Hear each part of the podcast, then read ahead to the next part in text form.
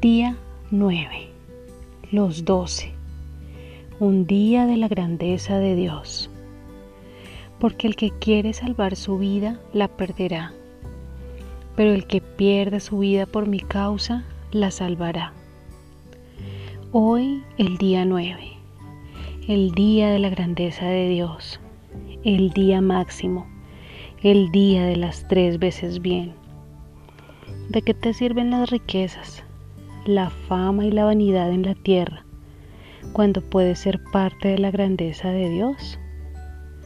Una vida sin propósito no tiene sentido, mas cuando entiendes el plan de vida divino, vuelves a soñar y lo sobrenatural se concibe. Busca el plan divino y entenderás el poder y la autoridad de Dios en ti. Es allí donde está la bendición y la multiplicación. Los nuevos tiempos ya están aquí. Bendiciones en esta noche. Que sea fantástica junto a este café nocturno con pan de vida.